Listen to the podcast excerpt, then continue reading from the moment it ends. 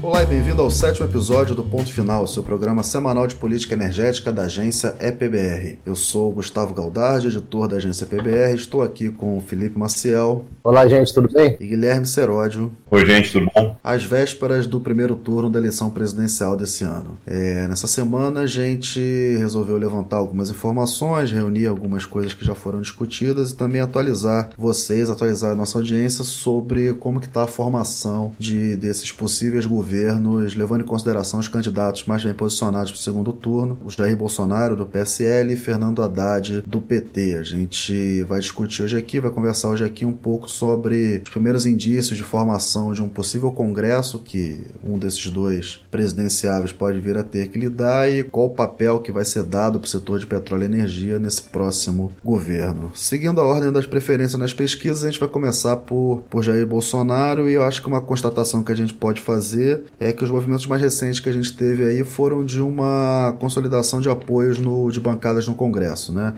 Teve o anúncio de, uma, de um apoio oficial da bancada evangélica, o, a bancada ruralista já tinha confirmado o anúncio dele, e isso já sinaliza para a gente que pelo menos pode começa a se construir uma perspectiva de alguma base para a aplicação de, de uma política econômica, de uma, uma política para energia por um governo Bolsonaro, é, mas a gente ainda não sabe qual vai ser o tamanho disso, né?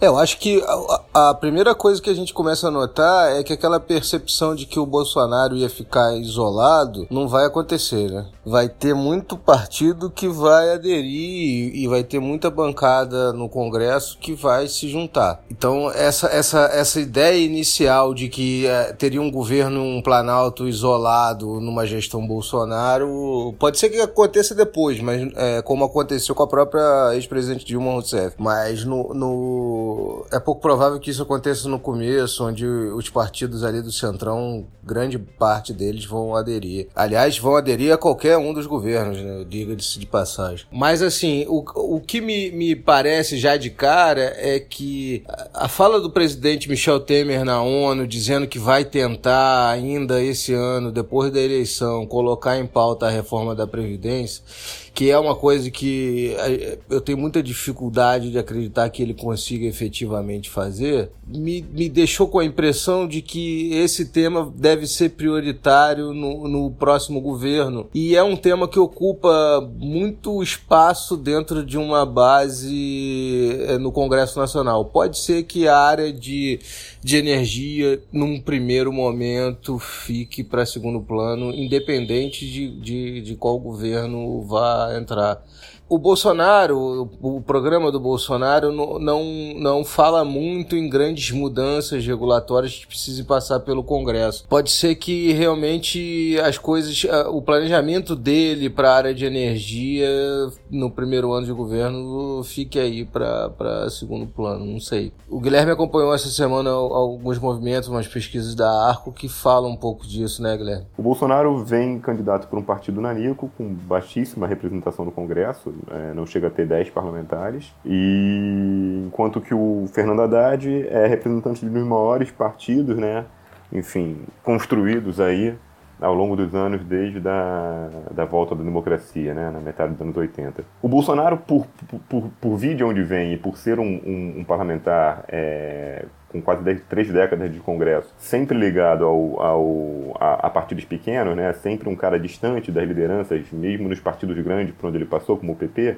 é, a gente pode colocá-lo como um, um, parlamentar típico do baixo clero. Né? Então ele vai investir em, em acordos, como ele próprio já, até já sinalizou, de conversas é, diretas com parlamentares, né? enfim, invertendo um pouco a, a lógica tradicional que a gente vê na política brasileira dos grandes partidos dialogarem entre si e e, formarem a base, né, né, aderindo aí ao governo da situação, mas formarem a base a partir dos grandes partidos. Bolsonaro vai caminhar diferente. É, mas isso, claro, como a gente está falando, isso até a página 2, porque a tradição do presidencialismo brasileiro é, é convencer, né, talvez até cooptar aí é, as bases do Congresso a partir de acordos, a partir da troca de cargos, enfim, é, negociação de propostas importantes para setores do, do Congresso, como bancada ruralista, enfim, bancada, bancada da bala, bancada evangélica. Né? O que a Arco divulgou no começo da semana foi uma pesquisa interessante que eles fizeram, um levantamento sobre o potencial de adesão da base que os dois principais candidatos na disputa têm. Né? O resultado deles é que o Haddad teria uma condição de construir uma base maior. Né? Enfim, quer dizer, sem destruir pontes de diálogo, o candidato do PT poderia construir entre 295 e 365 deputados,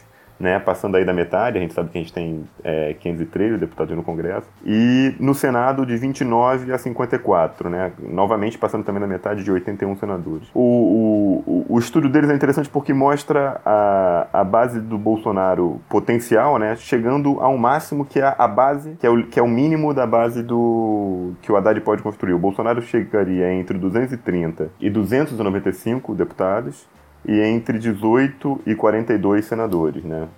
É, mas, enfim, ressaltando mais uma vez que isso é com base na, na no que o Congresso é hoje, na lógica que, que pela qual o, os congressistas respondem hoje, né? Eles ainda são, é, em grande parte, né, associados aí às articulações dos principais partidos do Congresso, né? PT, PSDB, PMDB, DEM, é, e a gente não sabe qual vai ser, como é que vai ser uma eventual construção dessa base do governo, é, de um governo de Jair Bolsonaro, né? Eu acho que, Guilherme, tem o seguinte, independente de quem ganhar as eleições, é, a gente vai ter PT ou PSL com Jair Bolsonaro, os dois vão ter que fazer alianças. Né? Tradicionalmente, o, o Ministério de Minas e Energia, que é da área que a gente discute aqui, é sempre uma área bem é, é, é cobiçada aí pelos partidos. E, nos governos do PT, tanto no governo Dilma quanto no governo Lula, acabaram ficando na mão do PMDB.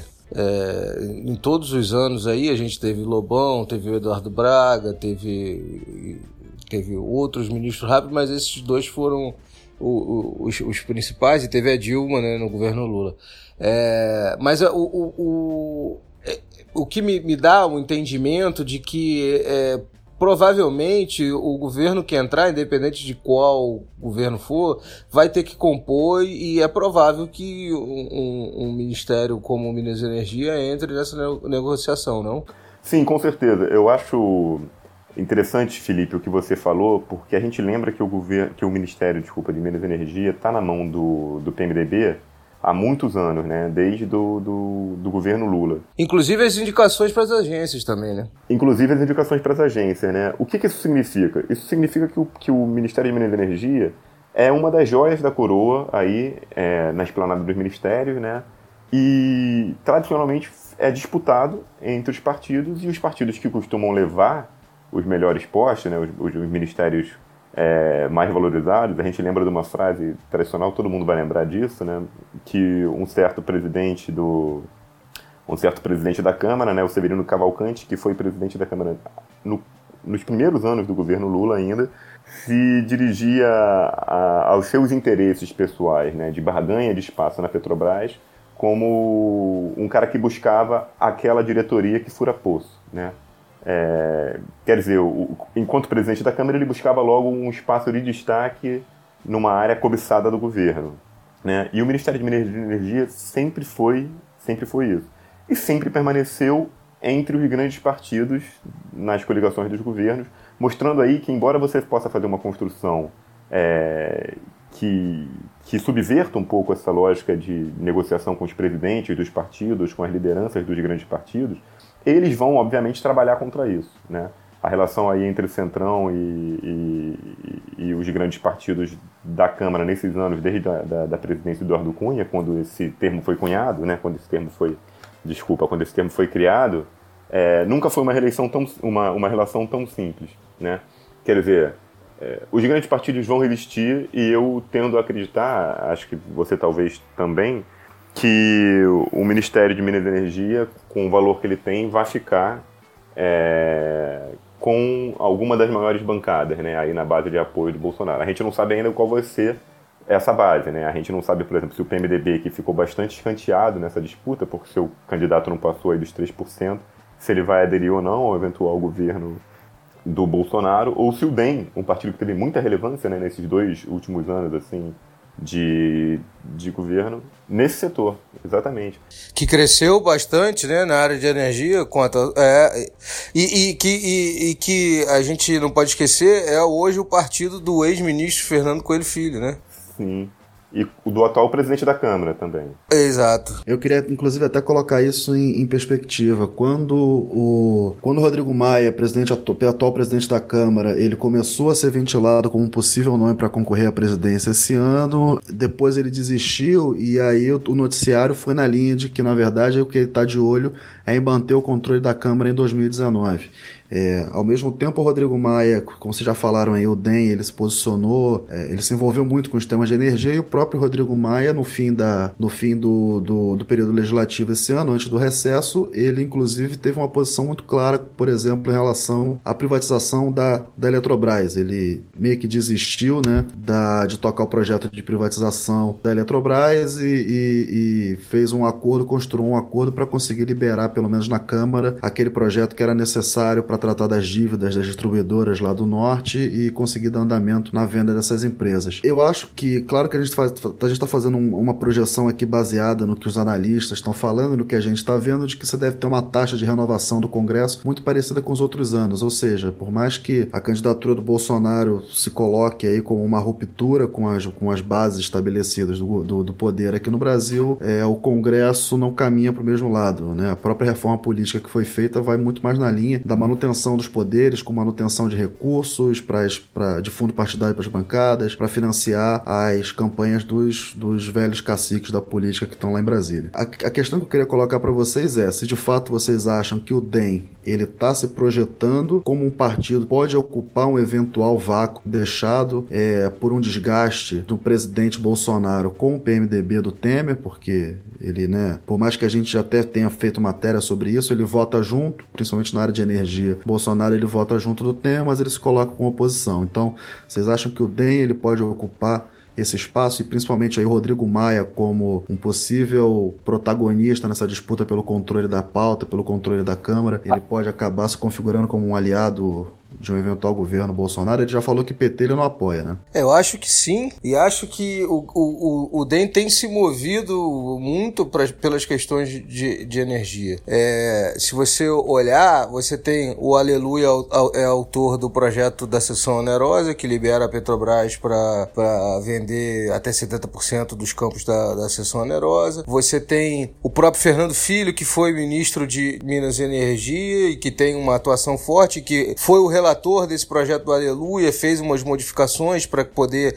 encaminhar o leilão do excedente da sessão onerosa nesse próprio projeto e está se movendo para é, que esse projeto ande também. A própria indústria está é, se movendo e, e, e, apostando numa candidatura do, do Fernando Filho. Acho que parte da indústria acredita que ele pode voltar a ser ministro, porque a, a indústria tem uma avaliação muito positiva da atuação dele no, no ministério. Então, então, se você olhar a, a indicação de quem está fazendo doação para a campanha dele, você vai ver lá o presidente da Raizen, você vai ver é, o, o Ometo da, da COSAN, você vai ver grandes nomes do setor de energia doando somas de recursos considerável para a campanha do Fernando Coelho Filho. Então, assim, a gente, a gente vai enxergando que, que o DEM vem crescendo a atuação nessas áreas de energia, que o DEM vem, vem apresentando um monte de, de projeto, vem apresentando recurso, vem se movendo para essa área. O PT sempre foi o partido mais forte de atuação nisso. E o DEM hoje vem tentando ocupar esse espaço. Então eu acho que, respondendo a sua pergunta, Gustavo, eu acho que sim, que o, que o, o Dave vai tentar isso. E o próprio Rodrigo Maia, como você falou, fez essa, aquela intervenção na, nas discussões da Eletrobras, mas antes, lá no começo do ano, se você lembrar, o Rodrigo Maia abriu o ano é, defendendo o fim do modelo da partilha, o fim do polígono do pré-sal e tal. Então ele... Ele levantou essa bandeira no finalzinho do, do ano passado, final de 2017, como uma novidade que o, que o DEM vinha propor, né? Exatamente. Então, assim, tem, o DEM tem se movido na área de energia de, de uma forma.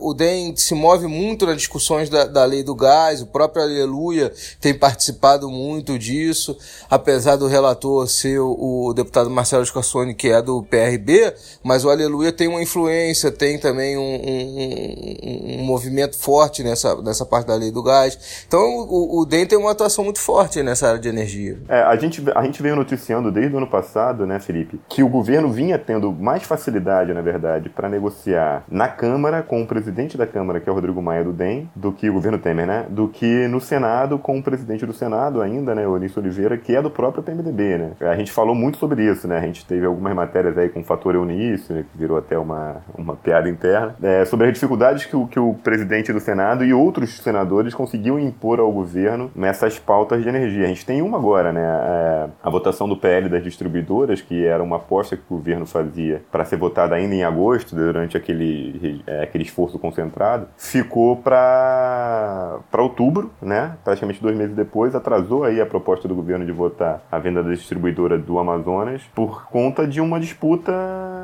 que tem muita relação com a eleição, né? O senador pelo Amazonas, né, o ex-ministro Eduardo Braga, foi contrário e era presidente de uma das três comissões onde essa proposta tramitava, e aí chegou, com um chegou a um acordo com a liderança do governo, também do PMDB, né, o Fernando Bezerra, pai do, do, do ex e talvez futuro ministro, para que essa votação acontecesse só em outubro. Né? Então o governo está tendo que refazer um calendário a partir disso. Quer dizer, o PMDB funciona numa lógica um pouco diferente. Né? O PMDB é, funciona, eu, eu, eu pelo menos penso muito assim, o PMDB funciona mais como um acordo entre caciques que têm a liderança estadual. Né? Você não mexe no meu espaço, eu não mexo no seu. O DEM tendo uma proposta um pouco mais coesa, aí, principalmente na área de energia, como a gente mostrou que teve né, durante esse governo Temer, talvez tenha uma disposição aí e consiga chegar na frente, né, numa conversa no eventual governo Bolsonaro. E, embora tudo que a gente esteja falando esteja muito baseado no que a gente fez de cobertura e no que cientistas políticos falam conosco e lógicas partidárias, é, eu, na verdade, imagino o começo de um futuro governo Bolsonaro dentro do Congresso como uma verdadeira dança das cadeiras, né? Vai se dar melhor quem chegar primeiro e quem demonstrar o apoio mais rapidamente ao governo. Perfeito. É, bom, só contextualizando para a gente não ficar com isso solto,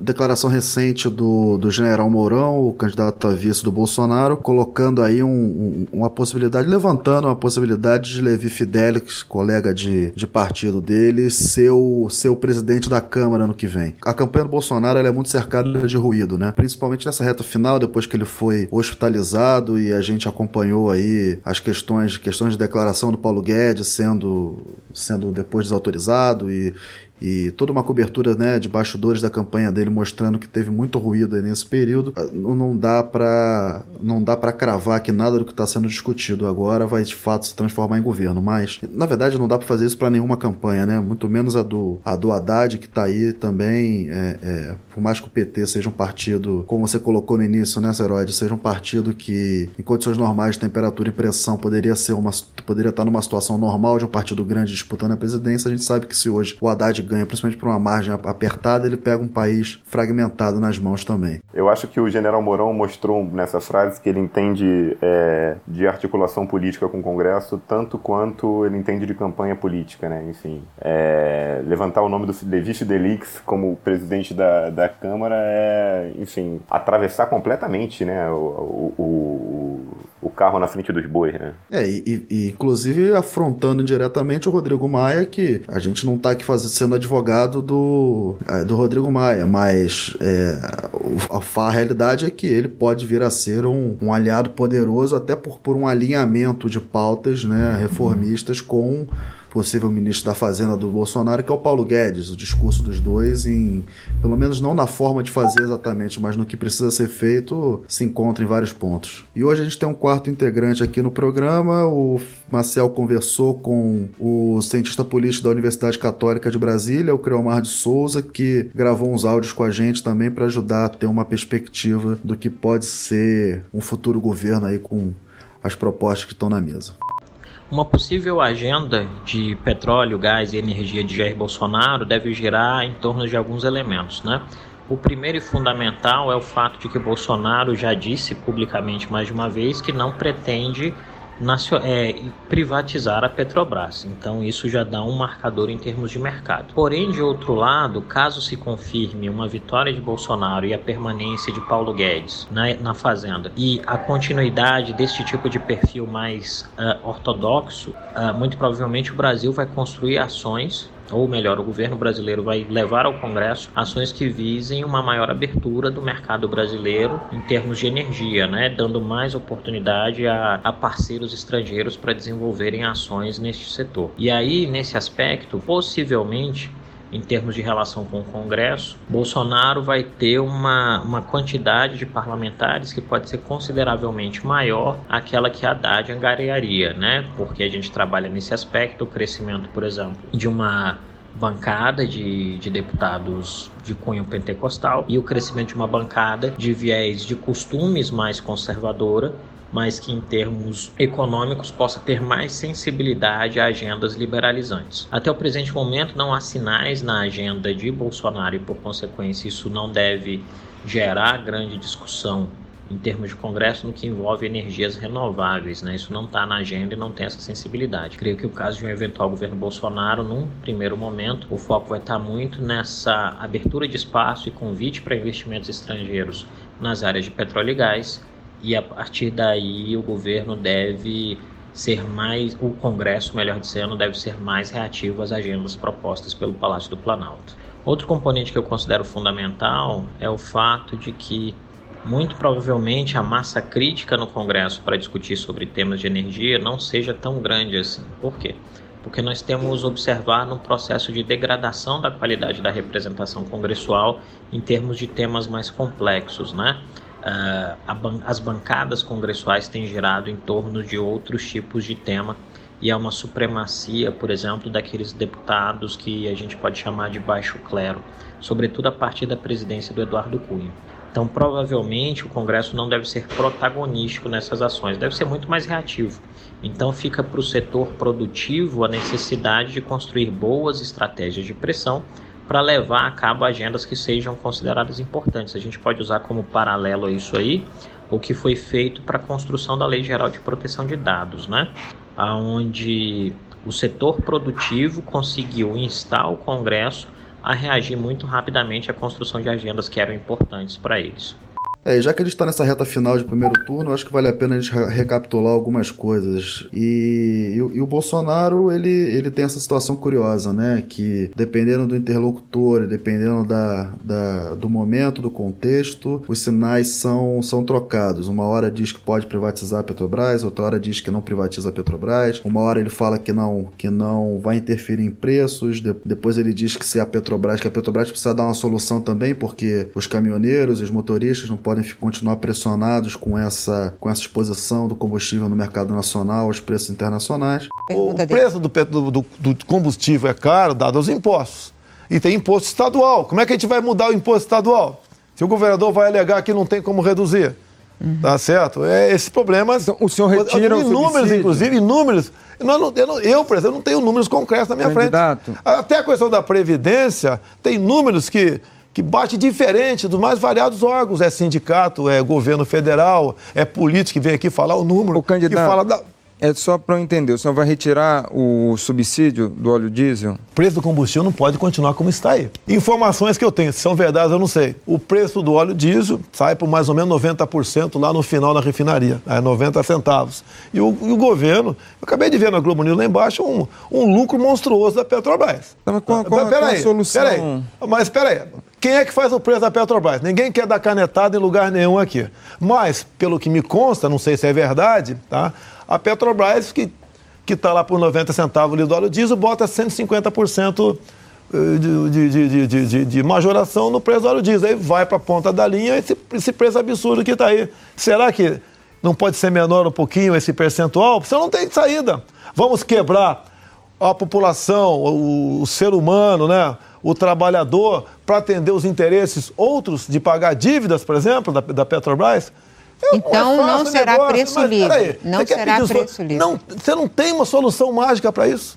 O que eu quero não, é que não entender pode se vai ser, ser intervencionismo ou não preço livre. Não pode ser. Mas quem vai Então vamos privatizar a Petrobras. Essa que é a minha pergunta. É, mas essa Se é não tiver pergunta. uma solução, eu sugiro a privatização da Petrobras. Acaba com esse monopólio estatal. E ponto final. Então o recado que eu dou para o pessoal da Petrobras, vamos ajudar a buscar soluções, senão eu, um outro qualquer, vai ser vai privatizar. Ponto final. Mas o senhor internamente. Senhor internamente não... não sou favorável. É, mas. Mas se mas for obrigado, admite vou... que, que pode dar. Se não tiver solução, tem que, tem que privatizar. Mas aí não é um desígnio estratégico, não, não, não é um pouco eu maior. Eu entendo que, que a Petrobras é estratégica. Por isso, não gostaria de privatizar a Petrobras. Tá? Esse é o sentimento meu. Agora, se não tiver solução, não tiver um acordo, você não vai ter outro caminho. Tem uma coisa muito doida nessa história toda, que é quando, ele, ele afirma que se o preço da, da, do combustível não baixar, a solução é privatizar. É, que é uma solução que não faz o menor sentido, né? Assim, se, se você quer reduzir o preço, você vai privatizar, você perde o controle da empresa que é com uma, que tem o maior mercado no Brasil. Jogou pra plateia, né? Jogou pra plateia. É, é exato. Então, assim, é, não sei muito bem se ele tá. é, qual que é a visão efetiva dele dessas, dessas questões de privatização. É, e eu acho que o, o, peso disso tudo vai ser o quanto tempo o Paulo Guedes vai ter voz dentro desse governo. E, e, eu acho que também uma coisa que a gente não pode desconsiderar é que se eles, se eles forem encarar um processo de privatização Empresas estatais de grande porte, como a Eletrobras, a, a própria Petrobras, o, o, os Correios, vai ser difícil fazer isso e reforma da Previdência, né? Ah, sim. E aí volta no que a gente estava falando no começo do programa. É, a capacidade que ele vai ter de fazer base no, no Congresso Nacional para conseguir passar essas medidas que é, aliás, um, uma questão que vai ser fundamental num possível governo Fernando Haddad também. O, o PT vem falando da coisa de rever o, o, o marco regulatório do pré-sal, de voltar à operação única e tal. Tem que ver o resultado que vai sair domingo das eleições. No, o resultado, quando eu estou falando, é o resultado de Congresso, os deputados e senadores que vão ser eleitos, para ver também qual é a aderência desse tipo de proposta nesse Congresso que vai ser, ser formado. Não que deputados e senadores não sejam afeitos a cargos e, e mudem de ideias, mas uma formação de Congresso pode facilitar e outra formação pode dificultar, não, Guilherme? É, exatamente, Felipe. Eu acho que aí você falou muito parecido até com o vice-presidente atual do Senado, né, o Cássio Cunha Lima, do PSDB que em agosto, agora, quando o governo pretendia votar né, a sessão onerosa e é, o PL da venda das distribuidoras da, da Eletrobras, foi o cara mais taxativo ali, né? Disse que o governo atual não tinha credibilidade para votar essas propostas, né? É, e já sinalizava aí que o Senado vai ser amplamente influenciado pela. Ainda nesse ano, né? Nesses projetos que ainda podem vir a ser votados, o Senado vai ser amplamente influenciado aí pelo, resultado das urnas, né? principalmente a corrida presidencial. Né? O que, que o novo governo quer? E isso é uma, uma troca para os dois lados. Né? O que, que o novo governo quer? E querendo alguma coisa, como ele vai conseguir negociar isso com o Senado e com a Câmara, né? o resultado eleitoral que sair dessas urnas agora nesse próximo domingo já. Né? Eu acredito que um eventual governo do PT tentaria rever algumas questões estratégicas, sobretudo no que envolve a posição da Petrobras no pré-sal e, por consequência, alguma revisão de marco regulador no que diz respeito à exploração de petróleo e gás nessas áreas. De outro lado, é, essas agendas poderiam encontrar algum tipo de resistência no Congresso, porque, pelas estimativas e projeções que a gente tem feito, o Congresso tende a ser mais conservador e possivelmente é, menos nacionalista em termos de, de concepção de desenvolvimento nacional, melhor dizendo. Né? Talvez a gente tenha um mix aí na próxima legislatura de prevalência de um discurso que seja conservador nos costumes e liberal em termos econômicos, tendo visto o próprio ambiente de crise econômica, desde que isso não bata direto nos interesses de grupamentos políticos estabelecidos. Então, em termos de energias renováveis, o PT tem uma tradição de apoio à nacionalização de conteúdos em termos de energia renovável e possivelmente pode surgir algum programa que seja visto é, e avaliado pelo Congresso Nacional. Bom, a gente está uma semana depois da Rio Gas. A gente esteve lá na Rio Gas, passamos quatro dias conversando com vocês, né? Conversando com executivos do setor. Basicamente, a gente foi lá só para fazer isso mesmo. É, e o que, que a gente tem de, de percepção? É, o que, o que, que as pessoas que a gente conversou falaram de interessante para a gente? Eu acho que o Gabriel a gente teve algumas perspectivas interessantes, né? Porque o Bolsonaro ninguém sabe o que vai ser, mas tem uma parcela do setor que acha que é melhor do que qualquer hipótese é melhor do que a, a volta do PT, então é, apoia o Bolsonaro. Na indústria do petróleo, é, tem uma resistência muito grande ao PT por conta das, das medidas que foram feitas. Ah, quer dizer, vou reformular, na indústria de energia tem uma, uma, uma resistência muito grande por conta das medidas que foram tomadas e tudo que a gente viu aí, Lava Jato, Petrolão, bababá, a gente sabe o, o, os problemas todos que foram criados. Então, é, a indústria tem uma resistência natural. 15 bilhões de dólares custava a Petrobras quando nós assumimos, hoje ela custa 80 bilhões de dólares a valor de mercado. Sabe por quê? Porque nós multiplicamos por 10 o investimento da Petrobras. Sem isso, nós jamais acharíamos o pré-sal, que é o passaporte para o futuro, se vocês pararem de vender para os americanos o que é do povo. Eu vou retomar o petróleo da Petrobras para investir em saúde e educação. E você aprovou uma lei para alienar para os americanos o que é dos brasileiros. Isso eu não vou permitir, isso vai ser revisto no dia 1 de janeiro de 2019. Posso te assegurar isso.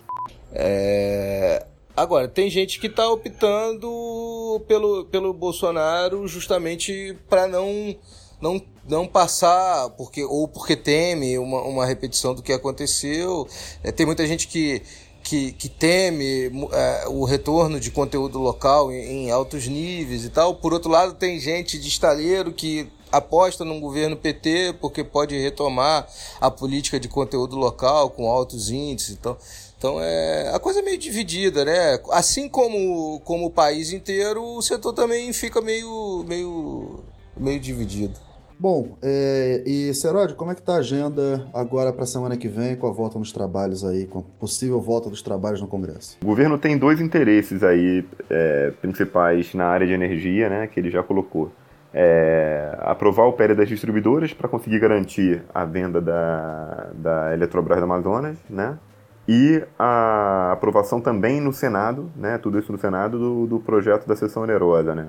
O pai do ex-ministro, né, o senador Fernando Bezerra Coelho, que agora é líder do, do governo no Senado, sinalizou em agosto ainda, quando ele topou o adiamento desse, desse debate, sinalizou que pretendia votar já na semana que vem, agora em 9 de outubro, o o projeto das distribuidoras, né? O objetivo dele é acelerar esse debate no Senado. A gente não sabe, é improvável que você consiga fazer toda essa aprovação em uma única semana, né? Porque você tem que votar em três comissões e depois no plenário.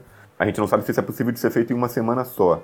É, mas se o acordo for tocado, se o acordo já, se você já começar a semana com um acordo minimamente desenhado nos bastidores, né? E aí a principal resistência é o Eduardo Braga, do Amazonas, você talvez consiga sim.